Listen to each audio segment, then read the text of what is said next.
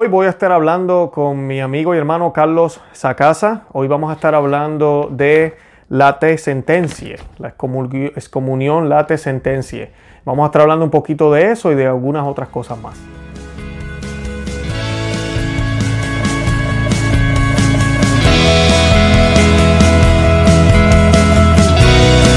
Bienvenidos a Conoce, Ama y Vive tu Fe. Este es el programa donde compartimos el Evangelio y profundizamos en las bellezas y riquezas de nuestra fe católica. Les habla su amigo y hermano Luis Román y quisiera recordarles que no podemos amar lo que no conocemos y que solo vivimos lo que amamos.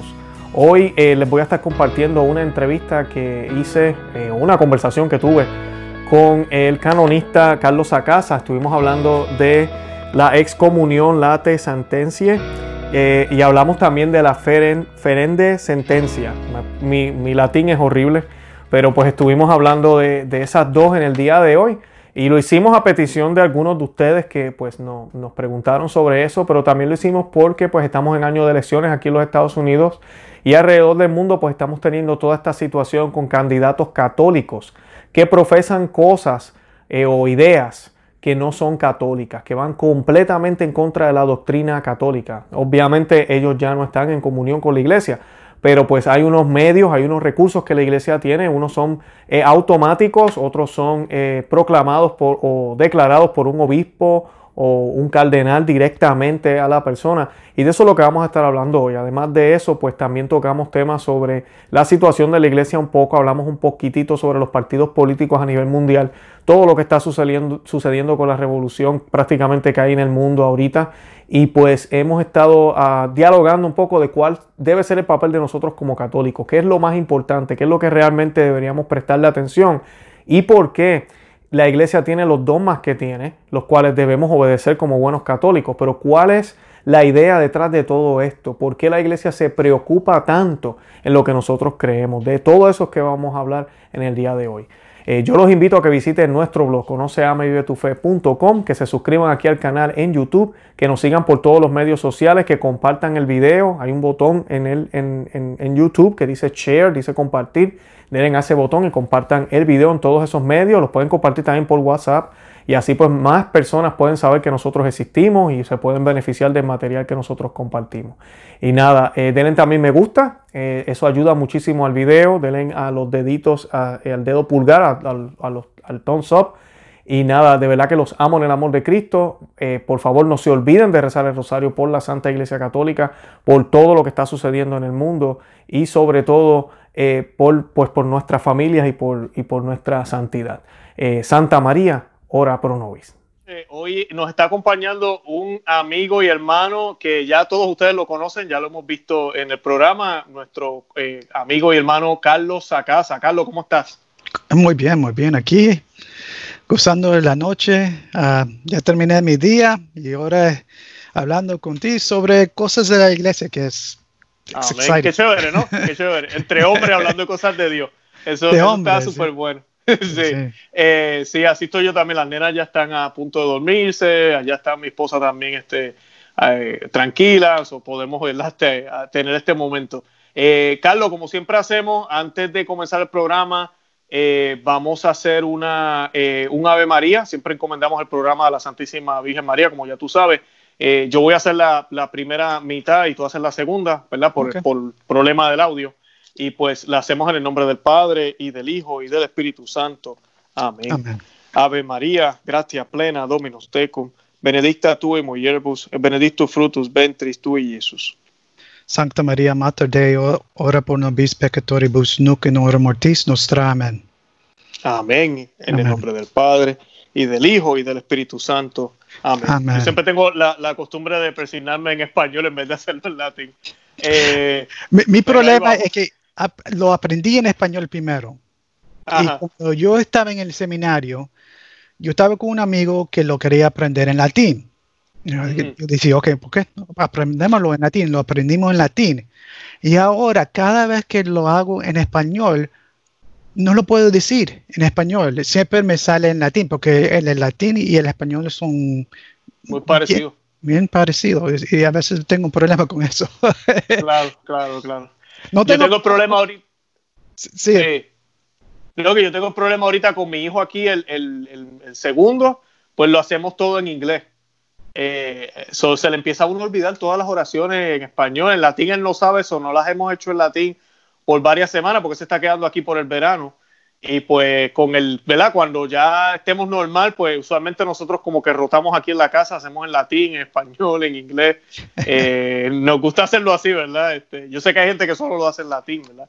Pero nosotros pues no, nos gusta hacerlo en, los, en, los, tres idiomas y las nenas, es increíble, los niños pequeños son esponjas. Ellas se saben los tres idiomas, es increíble, nos contestan. Y yo me quedo como que, pero ¿y cuándo? yo no me puse a enseñarle, pero lo han escuchado tantas veces como lo hacemos en familia, y ellas a veces se quedan dormidas mientras nosotros lo estamos haciendo, pues el subconsciente, ¿verdad? Ellas van escuchando las oraciones. Eh, así que eso, es, eso sí que es muy bonito. Y eso es una gracia de, nuestras mujeres también, porque ellos, ellos son que ponen todo ese trabajo. Um, yo puedo decir, ay, mira mis niños, mira que pueden hacer esto, esto, que disciplina tienen ellos, tú sabes. Pero te voy a decir, mucho de eso es el trabajo de mi mujer. Eh, la razón de mis niñas saben sus rosarios en latín es por mi, mujer. Hasta que están aprendiendo unas oraciones que yo no sé en latín. Y ellos me están ganando. Y yo estudié latín cuatro años. qué bien, qué bien. Sí, pero eso es una. Y tenemos que darle um, esa gracia a tener unas mujeres increíbles, unas esposas increíbles que, que están cuidando, enseñando a nuestros hijos cómo ser. Ah, y también para hablar sobre los hombres, también que nuestra responsabilidad para dar a nuestros hijos ese modelo como ser. las características yo siempre pienso que vienen de los, de los hombres, pero eso, es otro, día. no, sí, es verdad, es verdad. Oye, sí. pues podemos hablar otro día de eso, pero te iba a decir eh, o comentar, le quería comentar a las personas que, que, que, están viendo el programa. Los que no han visto a Carlos, Carlos este, ya hizo, si no me equivoco, yo creo que hemos hecho ya dos programas juntos.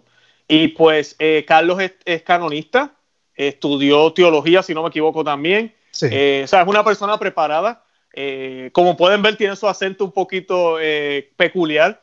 Eh, habla inglés, habla español, eh, habla, eh, bueno, no sé si hablas latín, pero sí sé que sabes latín. pues, y, bueno, y tal vez hasta un poco de italiano. Así que es una persona preparada y por eso le invitamos hoy al programa. Porque hoy vamos a estar hablando de la excomunión y corrígeme, la TAE sentencia. La TAE sentencia. ahí está, la TAE sentencia.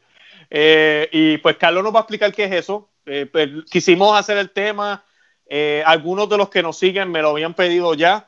Eh, además de eso, pues con todo lo que está pasando en la iglesia, tú sabes, Carlos, pues, pues ah, tenemos gente que a veces pues están viviendo un catolicismo de buffet, escogen qué quieren creer, qué no quieren creer y pues yo creo que por eso es que es la, lo que vienen estos temas de cómo funcionan estas excomuniones que en un sentido pueden ser eh, automáticas si una persona rechaza algo de la iglesia.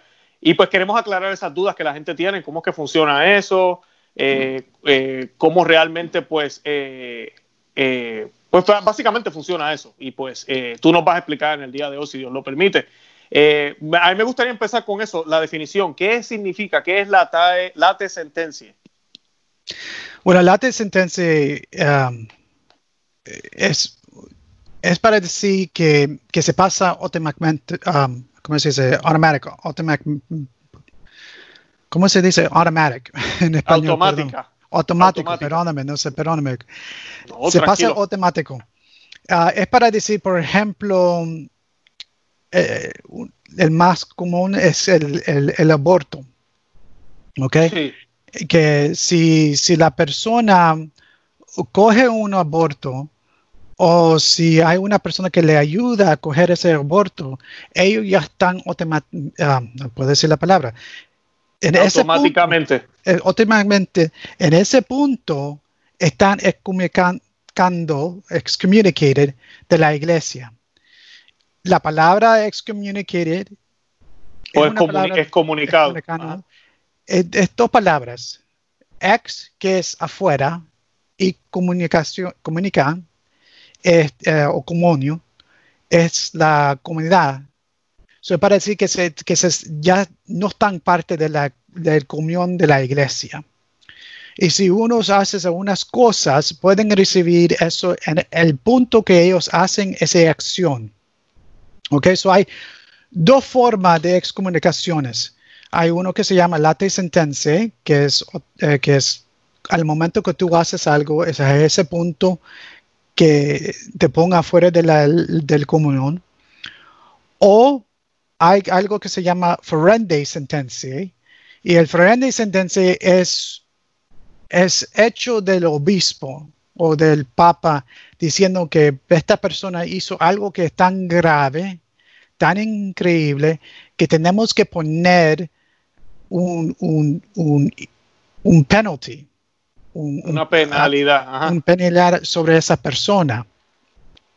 Y muchas veces eso es, es, tiene que ser algo grave. Por ejemplo, con Thomas Becket, que pasó con él, que él mandó gente para, para matarle. El rey mandó sus soldados para matar Thomas Becket y, el Papa puso un forense sentencia de excomunicación sobre el rey. Um, y, muchas veces trabaja. Es un instrumento moral para la iglesia. Y siempre lo vemos en la historia de la iglesia que cuando los reyes, es que mucha gente no sabe eso. En, ese mundo, yo creo que también en este mundo ahora, pero es un poquito diferente ahora, pero en ese mundo la iglesia fue el moral del mundo. Fue el compass del moral en ese punto del mundo. So, cuando los reyes se fueron a hacer cosas o cualquier cosa, si ellos no tuvieron la bendición de la iglesia, había un problema. Y cuando hicieron algo que era inmoral, fue la iglesia que dijo que, que no podían hacer eso. Por eso era importante para los reyes, para mantener sus personas adentro a la iglesia. Muchas veces y ves esto, y por eso unos leyes se ha cambiado para que para que una persona se hace obispo, tiene, necesita permiso de la iglesia, porque antes el rey podía mandar un hombre de ellos, pero no, eso no se hace ahora. Bueno, en todo, más o menos en todo el mundo. Porque no vamos a hablar qué está pasando en China, porque no, Oh, no, eso es diferente. Sí, eso es diferente. Um, ¿Cómo dejamos pasar eso? No sé. Um, y muchas veces ocupamos, ocupamos la excomunicación en, como un instrumento de moral. Pero cuando,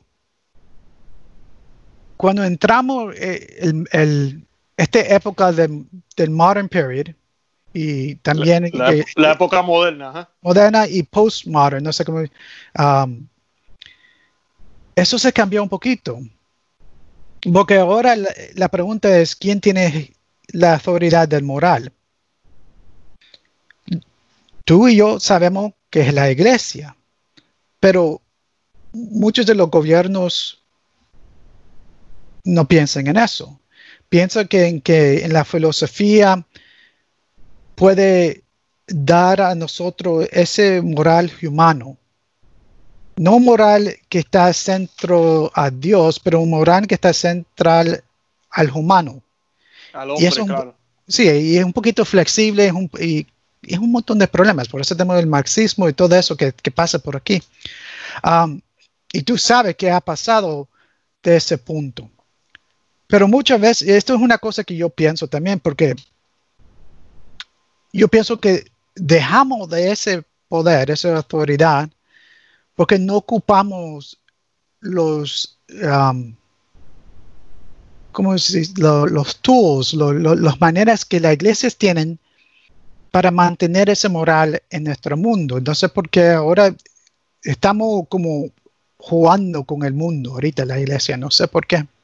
Claro, claro. Y, y estamos dejando que el, mundo hace cualquier cosa y no estamos, no estamos haciendo nada. Pero una, una cosa, un problema es que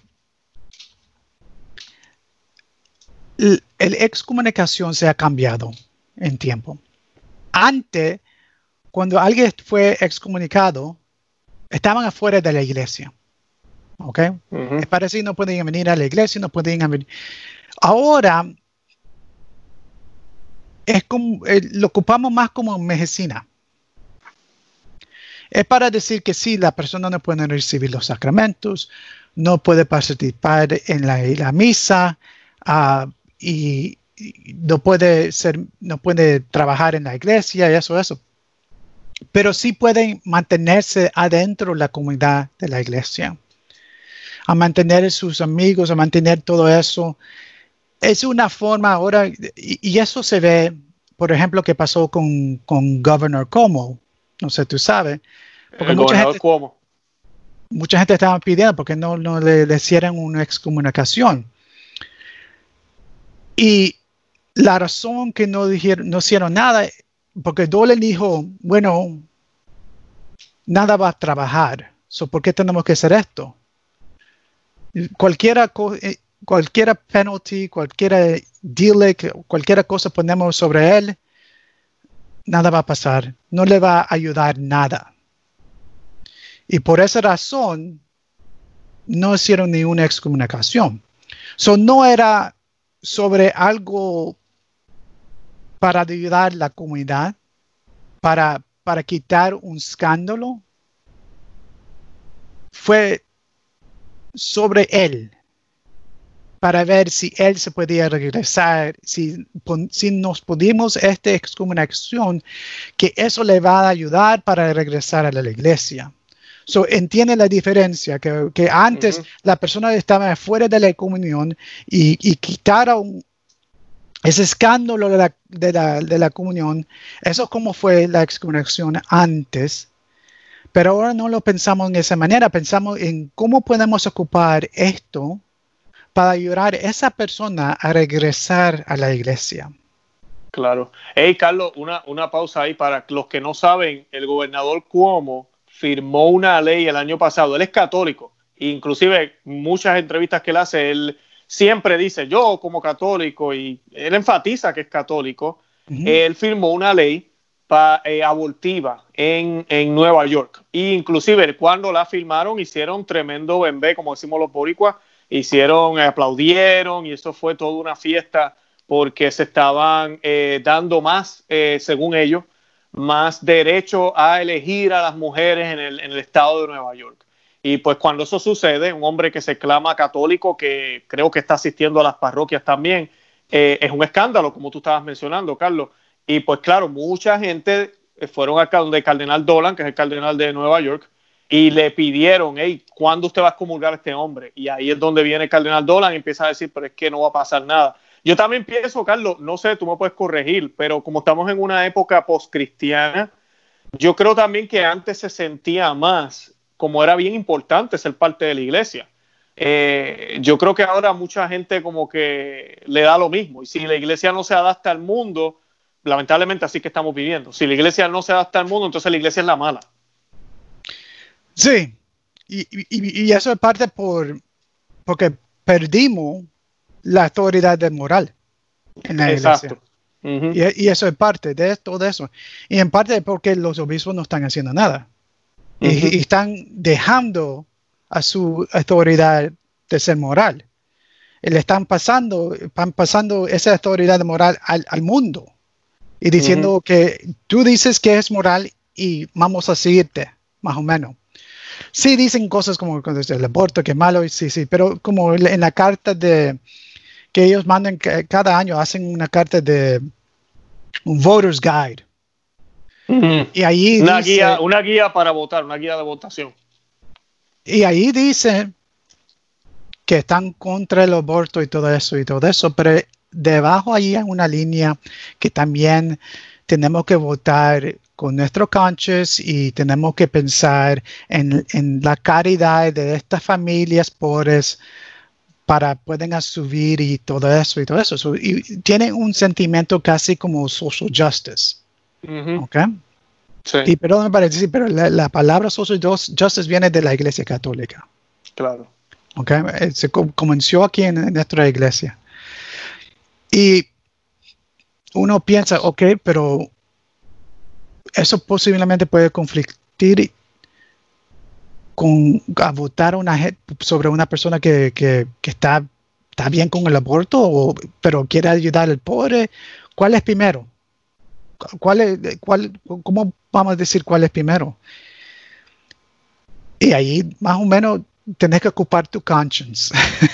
Eh, y a veces a tu conciencia. A tu conciencia. Y muchas veces tenemos que, y eso es un problema, porque tenemos que decir, no, no, no, no, no puedes votar a una persona que dice que el aborto está bien. Y, y, tú sabes, muchas veces tenemos un montón de católicos que, que cogen esta parte aquí, cogen esta parte aquí y dicen que son católicos. O dicen que son católicos personalmente, pero, pero en el público, eh, el negocio, no importa. Yo tiro todos los morales afuera. Pero eso, eso no, no, no, no es correcto. Uno no puede vivir como si, no puede vivir dos vidas. Sí, no es coherente. Sí, es imposible. Y, y, y en final, tiene que estar delante de Dios y para, para, tienen que decir sobre las cosas que hicieron delante de Dios. Y si Dios les dice, mira, tú hiciste esto y esto, y él dice, oh no, esa fue mi cara público. Pero mira qué bueno es sí en esto. y, y, las escrituras, eh, perdón, me lo estoy pensando en inglés, mucha gente van a decir que Dios dio, y yo le voy a decir que yo no, yo no sabía tu nombre. Exacto, le van a decir Señor, Señor, pero yo no los conozco. Pero yo no los conozco. Y eso es importante. No podemos estar viviendo en dos modos. Tenemos que estar viviendo en un modo y ese modo es católico, auténtico. Pero también tenemos que vivir una vida moral. y, uh, y esa es parte del problema. Eso es el parte del problema porque la iglesia nos está diciendo que esto es moral. Bueno, primero, depende de quién te está diciendo, porque el Padre de nosotros es increíble, siempre nos está diciendo que es correcto, qué tenemos que hacer, es buenísimo eh, para explicar muchas cosas. Y, y, a, veces es, duro para escuchar. no, claro, claro. Pero buenísimo. Claro. Y eso ayuda a nosotros para vivir una vida moral. Si, el Padre no está ayudando a vivir una vida moral, pero que todo está bien, que no te preocupe, todos vamos a ir al cielo. Hay, hay un problema allí. Yo, es como a mis hijas. Yo soy su padre. Yo soy más su padre que soy sus amigas, amigo, perdón. Ah, y cuando ellos hagan algo que no me gusta, que yo sé que es posiblemente le puede, tú sabes, un pleito o cualquier cosa, este, están gritando cada uno. Tengo que hacer algo. Tengo que ocupar esos momentos para enseñar cómo vivir una vida moral. Son oportunidades. Sí, sí. Cuando uno muerde otro, Siempre pasa eso. A un punto, un hijo, un niño va a morder el otro. sí, es cierto, es cierto. Y, tú sabes, tenés que sentarle y decir, eso no se hace. hace, claro. Eso no se, hace. Y es la misma cosa. Claro, claro. Pero si la iglesia no, no está diciendo eso, si la iglesia está diciendo, tú muerdes a alguien, la iglesia está diciendo, no está bien, no te preocupes, todo va a estar bien, vas a morder a otra persona después. correcto, correcto. Y, eso por eso la iglesia tiene estos sistemas. Y, por eso es interesante que ahora, por ejemplo, en la ley canónico, no hablamos de pecados, porque es, eh, siempre estamos, tenemos que hacer este distinto en la ley ahorita de, uh, ¿cómo se dice? la teología moral y la ley canónico. por una razón, eso que nos enseñaron, tenemos que mantener ese distinto. Yo no estoy de acuerdo de esto, porque los dos ocupen la misma lengua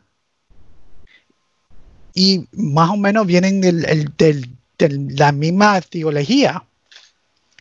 Pero ahorita muchas veces los, los canonistas están poniéndose en, y esto que aprendí yo, y eso que nos, dijeron, tenemos que poner ese distinto, que no somos, ah, no somos trabajando adentro la, la teología moral. Y por eso cuando viene con algo sobre, por ejemplo, excomunicaciones, tenemos que ver cómo podemos ocupar esta, la ley como medicina, ayudar a esa persona para regresar a la iglesia. No cómo podemos ocupar esto, ayudar la comunión. Y a veces es un problema. Algunas cosas que sí entiendo, ¿ok? A mí, por ejemplo, aquí tengo uno, bueno, tenemos el aborto. Y es importante para entender la distinción en, el aborto porque tú puedes ser un político y hablar sobre el aborto, pero no tiene la sentencia de excomunicación. Eso no se pasa porque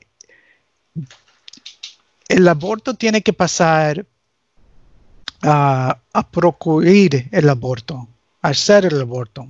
So, cualquier cosa ayudó a, acoger ese aborto son las personas que tienen la tasa de sentencia de excomunicación. Por ejemplo, si, si los padres empujó la mujer para ir a conseguir ese aborto, el doctor que hizo el aborto, las enfermeras, el novio y, también la mujer también. Y a veces, muchas veces que pasa es que las mujeres que, que cogen ese aborto lo hicieron sobre una presión de sus familias, de sus novios, pero sí, sí cogen esa excomunicación.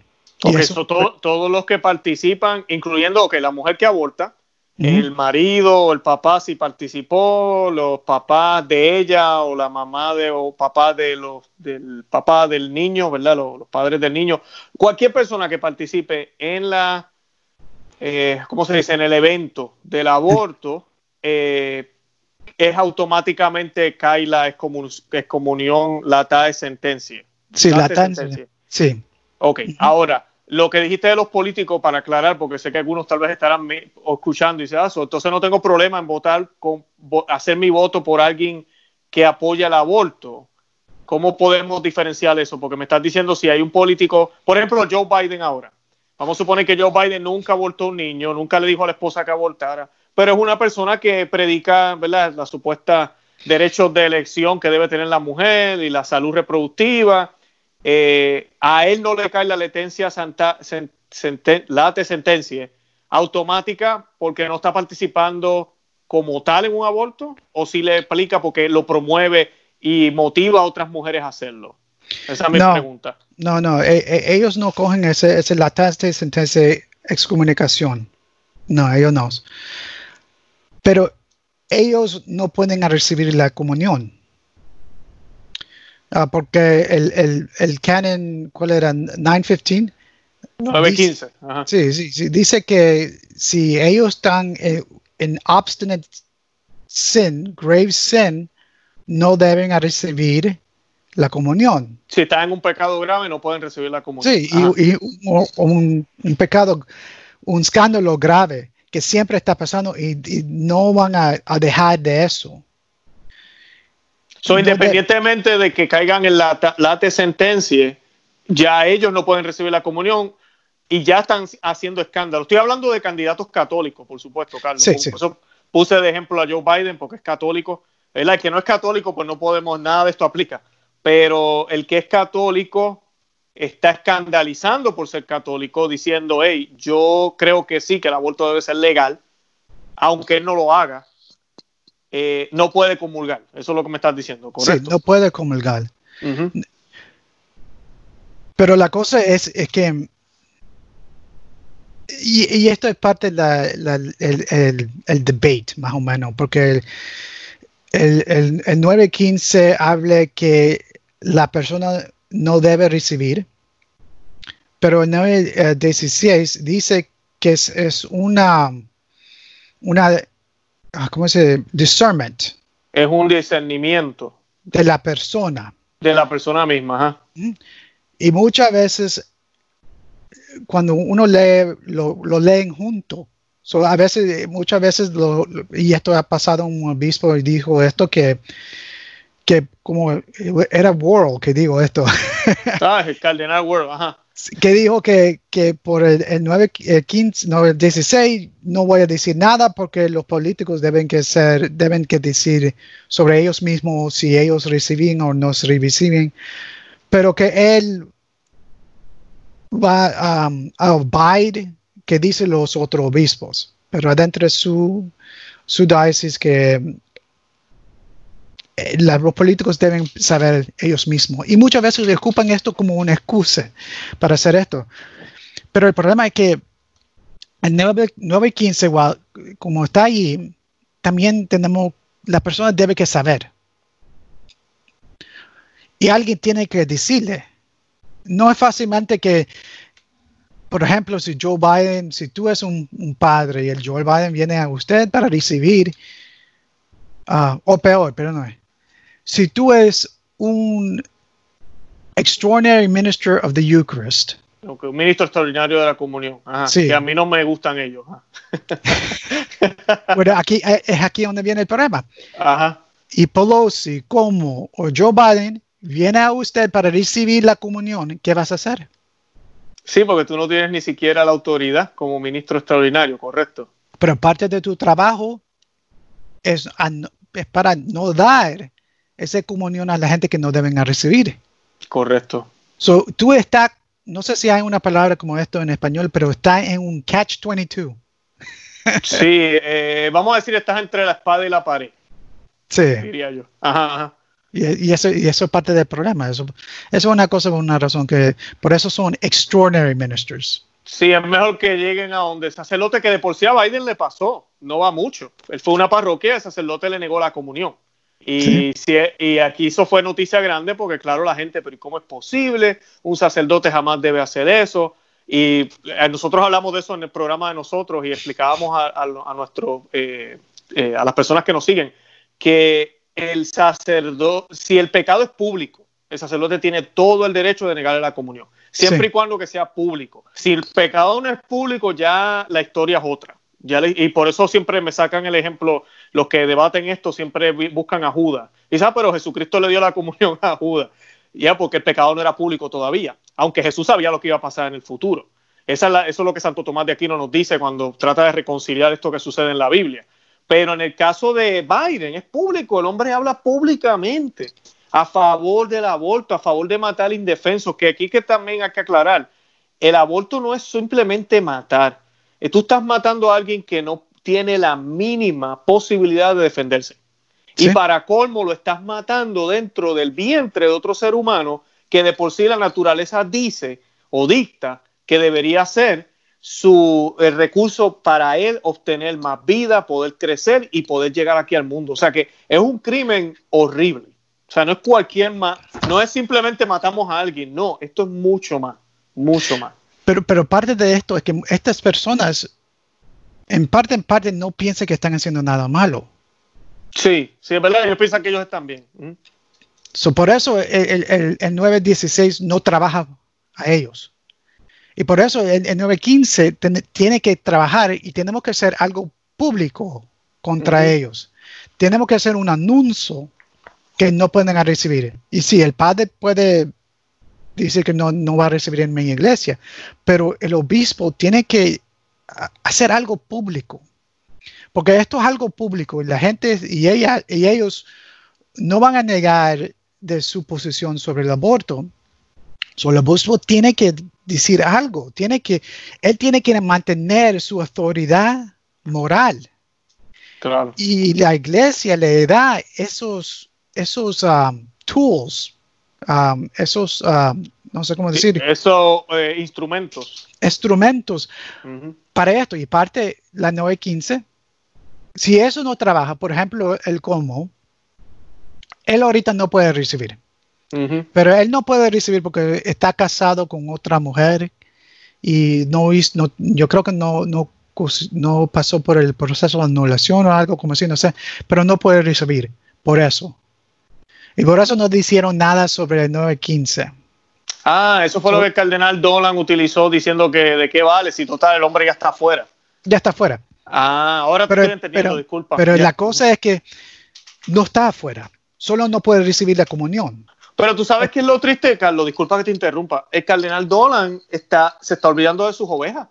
Porque no es solo, como tú decías ahorita, no se trata solo de Cuomo, se trata también del rebaño esto sirve de lección para el rebaño, porque el rebaño ve lo que está diciendo la iglesia, no solo por la situación, ya como sí está excomulgado en un sentido, ¿verdad? No está en comunión, mejor dicho, pero el hecho de que la iglesia se pronuncie, nosotros el rebaño vemos eso y decimos, wow, de verdad que sí, el aborto es un pecado.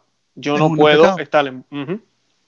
Pero, ¿cómo sigue parte de adentro de la iglesia? Sí. ¿Ok? So, es para decir que, él puede recibir los sacramentos. No puede recibir la comunión, pero él puede recibir, um, ¿cómo se dice? De, um, confession.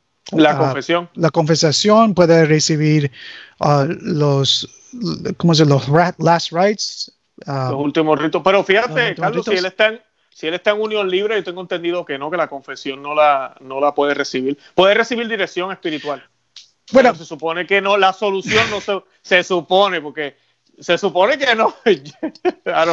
La, ley, la ley dice que él, él, puede recibir la confesación si él está, si él puede vivir una vida como hermanos y hermanas. Ah, exacto, que lo dudo, que lo dudo. Una persona que defiende el aborto va a vivir como hermano, disculpen. Eso que dice la ley. Y, sí, es yo, verdad. Yo, solo sé de una persona que, que hizo eso, que después de todo uh, vivió una vida como hermano y hermana con su esposa. Uh, No sé por qué no hicieron la donación, no, no me recuerdo uh, por qué, qué pasó. Yo creo que no lo no, no podían conseguir. Ah, tuvieron así, ya, tuvieron que estar así indefinido. Sí, y, y, vivieron como así. Ok, ok.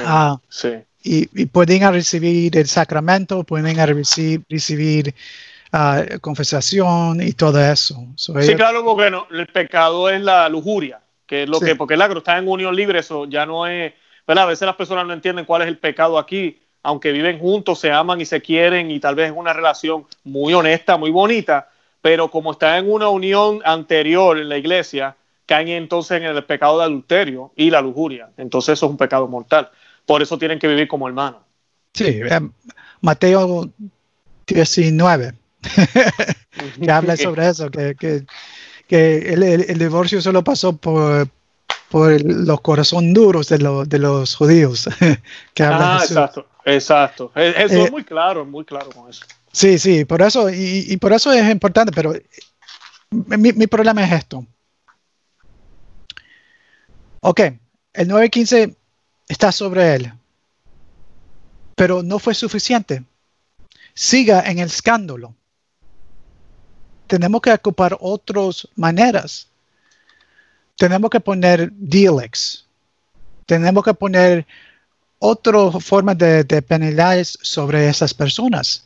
Y los obispos tienen todo eso en su, en su, para ocuparlo, para mantener la ley moral en la vida cristiana en la vida de nuestra uh, society, de, nuestro, de, este, de este país.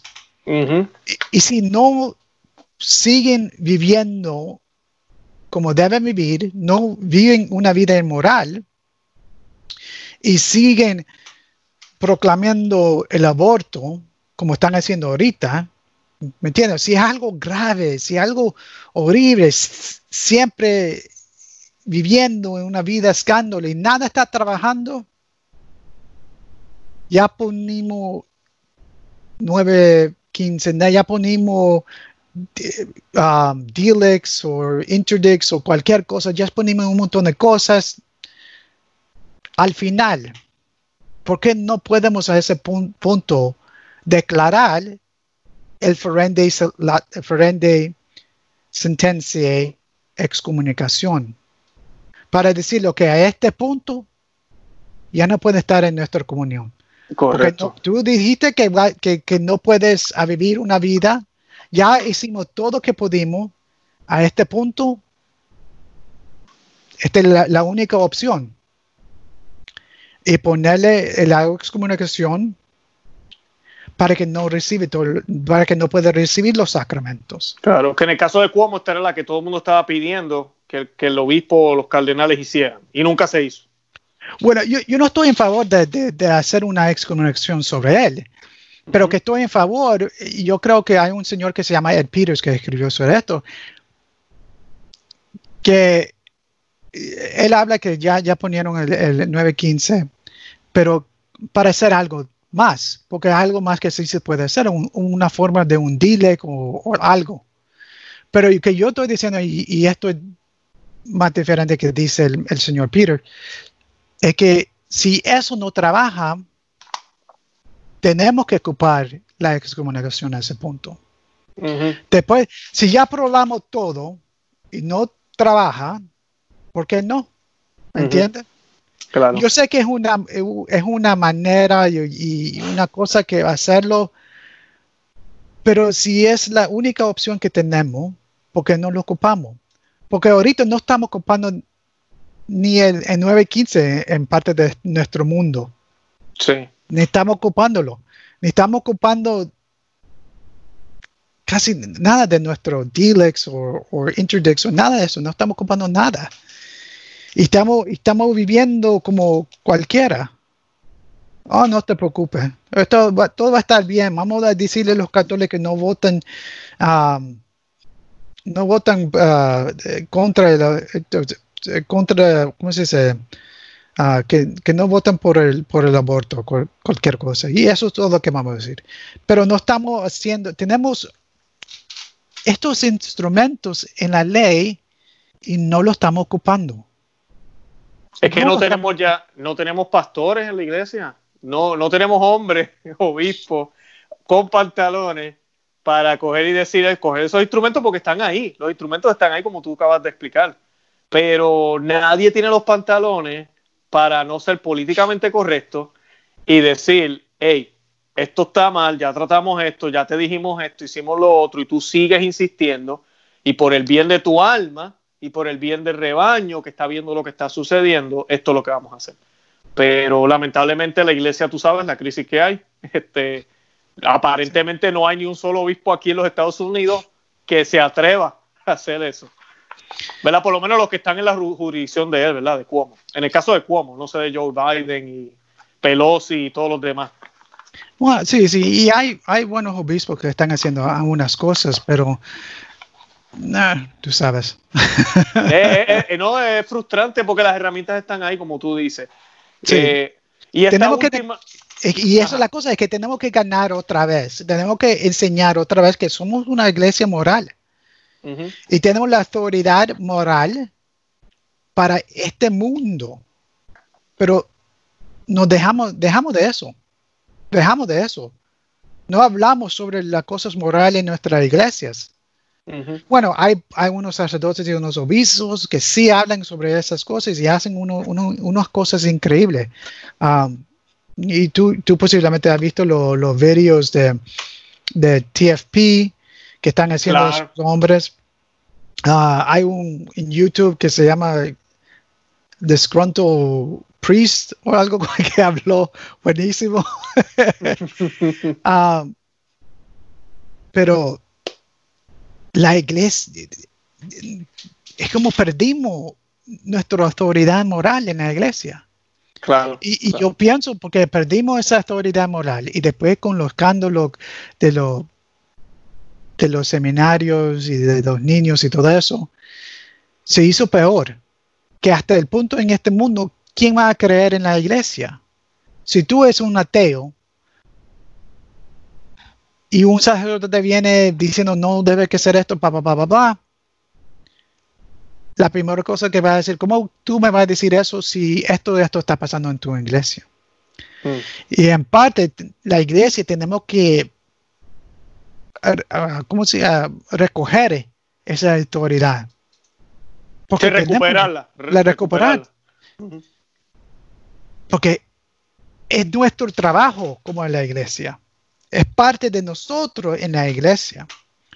En, muchos de los años de, de, la, de nuestra historia de civilización, fue la iglesia que fue el central moral. Y ahora, ¿qué hacemos? Casi lo, casi lo, lo perdimos. sí, no, y por eso el mundo está en la oscuridad que está, porque la luz del mundo es la iglesia.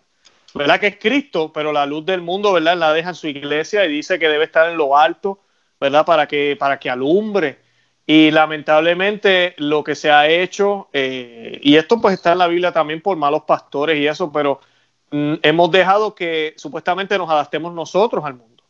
Y es casi ya hemos llegado al punto de que el mundo ilumina a la iglesia y la iglesia se adapta y está al servicio del mundo, eh, en un mal sentido de, la palabra, ¿verdad? Porque sí estaremos al servicio, pero debe ser al servicio para que ellos vengan a Cristo, no al servicio de yo complacer lo que el mundo hace como iglesia.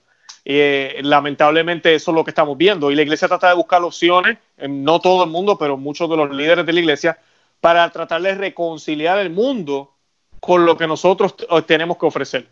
Y no debería ser así, para nada. La iglesia tiene que fiscalizar, dirigir, eh, tiene que, eh, ¿cómo se dice? No quiero decir regañar, pero aconsejar. la iglesia tiene que hacer todo eso. Sí, y, y también yo pienso que tenemos que pensar, ¿quién estamos sirviendo? Mm. ¿Estamos sirviendo a Dios o el mundo? ¿La iglesia es un NGO o una iglesia? Por eso lo tenemos que pensar en los, mandamientos. El, más grande del mandamiento es que uno tiene que amar a Dios con todo que es.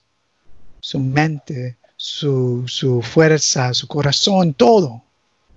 Y, por eso está en esta, en esta forma. Y después, el segundo es como el primero, amar al, al hombre. Pero primero tenemos que amar a Dios, porque eso que nos guía, eso que nos da la gracia, eso que nos da la fuerza para, para amar a nuestra gente. Y no solo eso, pero por ejemplo, San Francisco, es un buen ejemplo. Tú piensas que él amó, no sé cómo dice, leopards. A los leprosos. Los leprosos. ¿Él amó los leprosos por la fuerza de él mismo? No. No le gustó los leprosos. Toda su vida era como un, miedo, algo que no le quería estar cerca de esas gentes. Y fue el, por y solo por el amor de Dios que Él pudo dar el abrazo a ellos y darle comida y ayudarlos y vivir más o menos con ellos. Porque eso como debe ser. Estamos claro. al pobre por nosotros mismos o por Dios. Pero como para regresar, perdón, me estoy hablando todo de esto, que me, me invitaste para hablar sobre excomunicación y aquí estoy hablando de todo eso. Pero es para decir que, eso para decir que tenemos estos instrumentos y los tenemos que ocupar en nuestra iglesia. Tenemos que tener las personas que están en esa, la autoridad para tener la fuerza de ocuparlo, sin miedo del mundo ha pasado cosas peor que está pasando ahorita en nuestra la historia de la iglesia. Ha pasado por barbarians, por, uh, por persecutions, un montón de cosas. Y ahora nos están ganando sobre sobre palabras. claro, claro, no es cierto. Oye, Carlos, y nosotros los, los laicos, independientemente de que declaren a un católico que es candidato, eh, eh, lo de, ¿verdad? Haya alguna declaración formal de la iglesia o sepamos eh, debemos votar por una persona que tal vez apoya el aborto o apoya los matrimonios homosexuales. y, si la respuesta es no, ¿por qué no? Porque es un escándalo a la iglesia, es un escándalo a la comunión. Es un pecado y, y eso, perdóname, es que como soy canonista siempre estoy pensando en la ley sobre, sobre la teología moral. Es un escándalo. Canónico es un escándalo un escándalo grave. Pero en la otra parte, moral, es un, un, pecado moral. Porque están, están posiblemente viviendo o posiblemente poniendo otra persona en esa situación de pecar. Es un escándalo y un, pecado. Ah, y no, no debemos votar para gente que, que, que, que están predicando cosas contra lo que dice la iglesia. Ah, yo sé que mucha gente, oh, no, no, pero están haciendo bueno para los pobres y eso, todo. Pero están, están matando niños, están haciendo algunas cosas que, que, solo va a ser peor para nuestros, nuestra civilización.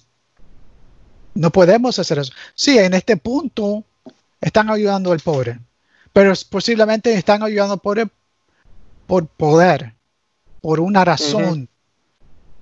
Están ocupando al pobre para, para, para mantener ese poder. Y, para poner esos pecados, esos, esos, esos leyes um, insidious, no sé cómo decir insidious, esos leyes moral en, nuestro sistema. So, tenemos que estar listos para decir que no. Tenemos que no dejar que estas entes entren en esas oficinas políticos. Correcto. Yo sé que hay gente... Sí, sí, perdón. No, que lo que te iba a comentar también es que tenemos que, que discernir bien porque nosotros tenemos que servirle a Dios con todo el corazón, con todo el alma, con todo el ser. Cuando nosotros tenemos personas, y aquí no se trata de juzgar, pero cuando estamos nosotros, nosotros no, somos quienes para juzgar el corazón, pero sí podemos juzgar las acciones. Y cuando uno va a votar, sí es un juicio que uno tiene que hacer. Uno tiene que mirar el candidato eh, y mirar no tan solo el candidato, sino la plataforma también que ofrecen ellos. Y yo no puedo simplemente pensar, hacerme el de la vista larga porque la persona ayuda a pobre o ayuda o hace yo no sé qué cosa. Eh, porque no podemos olvidar las palabras de Santiago, eh, el apóstol Santiago, capítulo 2, versículo 10, si no me equivoco, que dice que la ley hay que obedecerla completa. O sea, una sola cosa que dejemos de obedecer de la ley es como desobedecer la ley entera.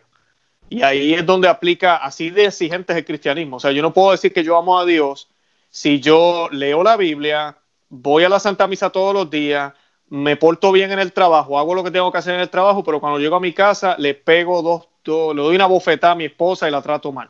De nada vale todo lo demás que hice, de nada vale. O sea, yo tengo que ser, y, Jesucristo lo colocaba más alto, él decía, sean perfectos como mi Padre que está en el cielo.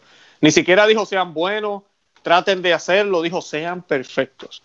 Y es, es prácticamente imposible, solo con la gracia de Él, como tú mencionabas ahorita el ejemplo de San Francisco, solo con la gracia de Él es posible hacer cosas que parecen imposibles ante los ojos humanos, pero, pero son posibles eh, con, con, la gracia de Dios. Y eso nos lleva hacia el camino de la perfección que todos estamos llamados a caminar, que no termina hasta que, hasta que partamos de esta tierra al cielo, ¿verdad? Ah, pero, pero así es, tenemos que ser exigentes cuando vamos a, a votar. Y hay candidatos que no son perfectos, pero por lo menos su plataforma propone cosas que van a favor de la vida, a favor de la familia, a favor de los valores conservadores, como se le llama, a los valores que nosotros los cristianos están más acorde con esos valores, tampoco son perfectamente como la iglesia los profesa, pero esos son los candidatos que tenemos que buscar. No estamos buscando tampoco a otro sacerdote que va a estar gobernando, pero esos deberían ser los candidatos que debemos buscar y no tratar de buscar excusas porque tal vez el candidato está proponiendo una sola cosa al otro, que es pro aborto, una cosita que me gusta y el otro no la propone. Pero yo tengo que mirar el paquete entero y darme cuenta, espera un momento, nada más con el aborto ya lo demás no me sirve. Lo demás no me sirve, aunque parezca bueno. Porque, por ejemplo, aquí en los Estados Unidos, Carlos, tú sabes, nos tienen, tienen a muchos dormidos con la inmigración. Eh, eh, y que es un engaño porque el Partido Demócrata ha estado muchísimos años en el poder y nunca ha hecho nada porque es que no pueden hacer nada. Ellos no pueden derrumbar la frontera, nadie va a hacer eso. Pero con eso ellos tratan de, de, vendernos que son más pro-hispanos que el otro partido. Cuando el otro partido está en el poder, la inmigración sigue y la gente sigue entrando como quiera, no hay diferencia. Eh, nos engaña con eso. Entonces, pero nos proponen el aborto, nos proponen el matrimonio del mismo sexo, toda la agenda eh, LGBT, Q y todas las letras que le queramos añadir. No podemos apoyar a esos candidatos. Eh, y ahorita aquí en Estados Unidos no es tan difícil porque ambos partidos son bien distintos, bien distintos. Y podemos ver la diferencia bien clara, bien marcada.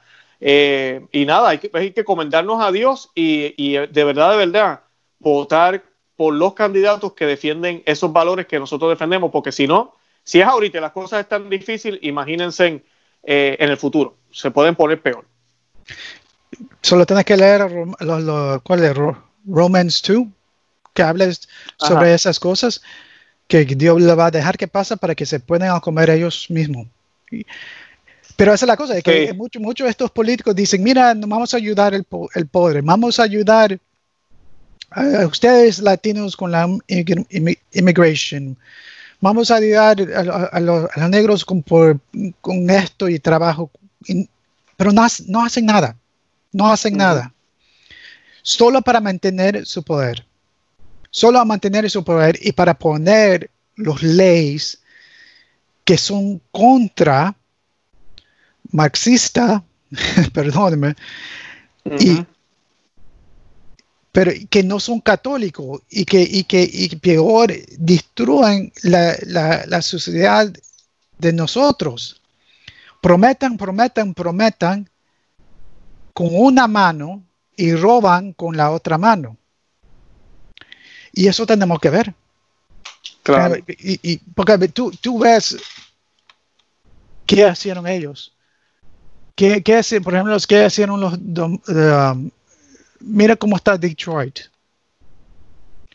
Un party ha mantenido el poder ahí por muchos años. Y, o Chicago, ellos han mantenido el poder allí por muchos años y nada ha pasado.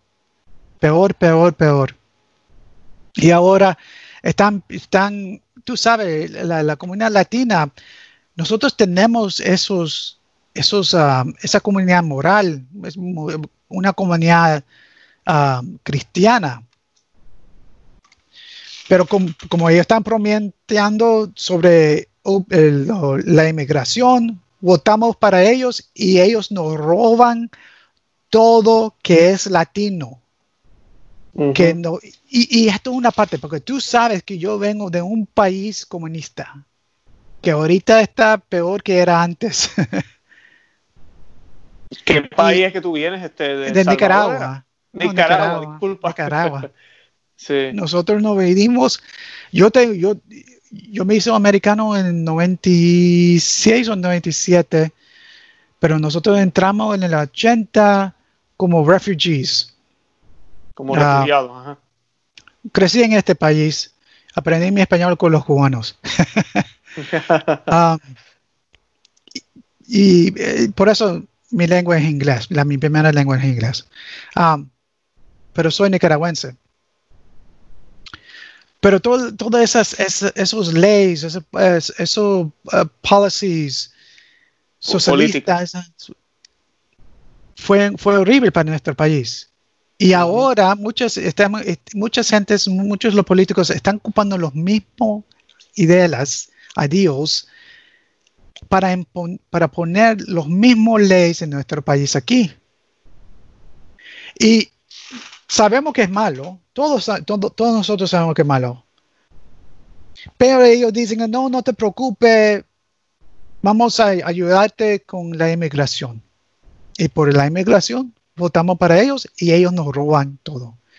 Pongan las leyes que, estamos escapando de nuestros países aquí y ahora estamos viviendo el, mismo problema, vamos a vivir, vivir el mismo problema que nuestros padres o nosotros tuvimos cuando estamos viviendo en nuestros países. ¿Y cómo es posible que, que, estamos dejando que esto pase? Claro.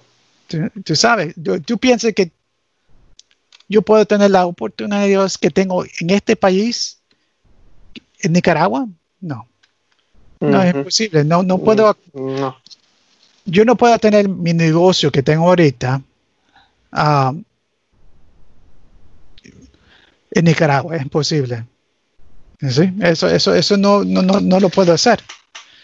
Um, Claro, no, y que, y que, no nos tomen a mal. Eh, sí, que no nos tomen a mal los que nos están oyendo, como lo hemos mencionado ya varias veces en el programa. Nosotros creemos que los países deben ayudarse mutuamente, pero el punto es, ¿qué está sucediendo en nuestros países que la gente tiene que venir para acá? Esa es una, que deberíamos investigar y, cada nación debería hacerse esa pregunta. ¿Por qué la gente se está yendo de mi país? ¿Qué estoy haciendo mal? Debería ser la pregunta. ¿Por qué la gente se va? Y la otra es, ok, los países más ricos, ¿cómo podemos ayudar a los otros? Pero realmente tenemos que tener un orden porque no, ningún país, incluyendo Estados Unidos, tiene lo suficiente para darle a todos los demás países. O sea, es imposible. Y tiene que haber un orden. Hay unos ciudadanos que ya viven en cada país. Hasta el catecismo de la Iglesia Católica nos habla de esto, de que cada país tiene responsabilidad con sus ciudadanos hay que tener, hay que entender todo esto antes de estar hablando de romper fronteras y dejar que todo el mundo entre, o como se nos dice ahora, que todos somos ciudadanos de la tierra. Todos somos ciudadanos de la tierra. Ya nos quieren quitar el patrimonio, nos quieren quitar lo que nos identifica, por ejemplo, en el caso tuyo como de Salvador, yo que soy puertorriqueño. Eh, eh, no, es que es el colmo. O sea, que, adiós, de Nicaragua, disculpa. Eh, ese es el colmo. O sea, nos quieren quitar todo porque somos y que ciudadanos de la, de la tierra. Todos somos humanos. Y sí somos ciudadanos de la tierra, pero nacimos en un lugar en específico por voluntad y gracia de Dios. Y ese lugar tiene unas características únicas que hacen a ese lugar precioso y bello y que nos debe hacer sentir orgullosos de, de dónde nacimos, de cómo somos, porque la verdad, gracias a Dios, es que dependiendo del lugar que nacemos, mira, somos iguales y a la misma vez somos diferentes. Y esa es la preciosura y hermosura de la creación de Dios, de que todos somos seres humanos, tenemos la misma dignidad, debemos tener el mismo respeto y todos debemos tener las mismas oportunidades, pero a la misma vez tenemos diferencias. Y esa diversidad que hay entre nosotros es algo que fue creado por Dios y no lo podemos negar, como se nos quiere decir ahora. Hoy puedo ser hombre, mañana puedo ser mujer si me da la gana. Eh, no, o sea, yo soy lo que soy. Y Dios me hizo como me hizo y soy diferente. Y aquel es otro diferente. Y todos debemos ser aceptados de igual manera pero somos diferentes porque así Dios nos hizo. Ni siquiera yo lo escogí, lo escogió alguien más, pero como ahora se quiere sacar a Dios de donde quiera, pues tenemos todos esos problemas. Y pues eh, todas esas cosas, ¿verdad? Son la loquera que estamos viviendo ahora, ¿no? Sí, sí, eso, eso, eso es algo, que, que todo eso está pasando esto ahorita, que es increíble. Ay, y, habla, y hablando de lo de la excomunión, es bien importante, eso aplica al aborto, pero aplica a los 44 dogmas que la iglesia enseña, que no, no nos da tiempo entrar en todo eso ahora, pero incluyendo las realidades este, después de este mundo, ¿verdad? las realidades eternas, como es el cielo, el purgatorio, el infierno, el creer en todo lo que la iglesia profesa y enseña, el creer en la real presencia de la Eucaristía, del Señor en la Eucaristía, eh, la, todos los dogmas marianos, eh, no podemos renegar de ninguno de ellos, de ninguno de ellos. Y posiblemente muchos de los que nos ven conocen todos esos dogmas y, y los entienden bastante bien. Y puede ser que algunos no los entiendan bien. Pero todo católico estamos llamados, entendiendo o no entendiendo, a creer en los dogmas de la iglesia. Porque los dogmas todos tienen fundamentos bíblicos, todos tienen fundamentos en la escritura. Y no son inventos de la iglesia católica, están ahí porque si usted no cree en eso, usted puede terminar en el mismo infierno porque no está creyendo la fe como nos la dejó nuestro Señor Jesucristo. Por eso nuestra iglesia como madre a veces tiene que intervenir y decir, ok, ¿sabes qué? Esto es dogma. Esto es dogma porque ella entiende que si tú no crees esto, te vas a ir por, por, otro camino y vas a terminar entonces en la perdición. Así que eso es importante porque si no hacemos eso, entonces podemos caer también en este tipo, vamos, no vamos a estar en comunión con la iglesia. Y, no solo eso, pero yo, yo, creo que hablé sobre esto también antes, no sé si era con usted o hablé en la iglesia, pero estas cosas son los mínimos, las cosas que deben que hacer. Y, estamos llamados a hacer más de que, que dicen las domas. No tenemos que hacer esas cosas, pero tenemos también que vivir más que ellos. No simplemente diciendo que esto es todo, todo que tengo que hacer para mínimo para entrar al celestial. Esto es el mínimo. Tiene que ser más que eso. sino estás solo viviendo allí en la línea. Y eso no es nuestra religión. Nuestra religión es para amar a Dios con todo que es. Ah, y, eso qué es? Porque tenemos tenemos el, celestial, tenemos el cielo o, el infierno, a donde quiere ir, porque no va a estar en el centro, va a ir a un lado o al otro lado. correcto, correcto. para ver los los tenemos que hacer, pero tenemos que hacer más, que ellos. Y yo sé que a veces dicen, ¡ay, qué difícil hay esto y esto! Pero los santos lo hicieron. Y, también, no solo eso, pero Dios nos da la gracia para hacerlo. Y, y, a veces todos nosotros somos pecadores. Y esto, esto también es algo que, yo siempre pienso. Yo soy un pecador. Tú eres un pecador. La gente que está viendo es un pecador. O eh, eh, eh, ¿Cómo se dice la, la mujer? pecadora, pecadora. Pecadora, gracias. Pero, tenemos confesión, el perdón de nuestro Señor. Amén. Y es interesante porque eso no se ve ahorita que está pasando en el mundo. Están viendo en los Twitter feeds las cosas que hicieron a una senta y, las cosas, los pecados modernos y no, están, no, no hay ningún sentido de perdón. ¿Me, ¿Me entienden? No hay sentido de perdón en los movimientos que está pasando ahorita en nuestro mundo. Encuentra un montón de cosas que hicieron en, su, en, los Twitters o en, los shows o cualquiera y, dicen, mira qué horrible es esa persona, quítalo de la televisión o cualquiera. No hay ningún sentido de perdón. Sí, pero eso es verdad. eso. Pero en nuestra iglesia hay el perdón. Amén. Y solo tiene que ver los santos, los pecadores que fueron ellos.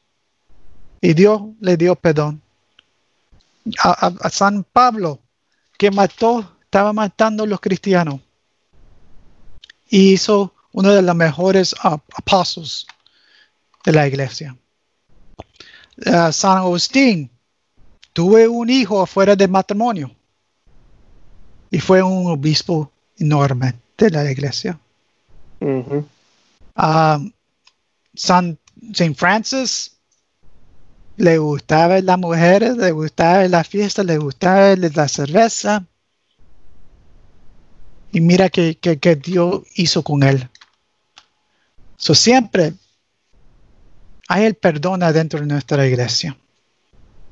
So, tenemos que seguir caminando, tenemos que hacer las donas, pero tenemos que hacer más que eso. Tenemos que preguntar, ¿cómo puedo amarte a Dios?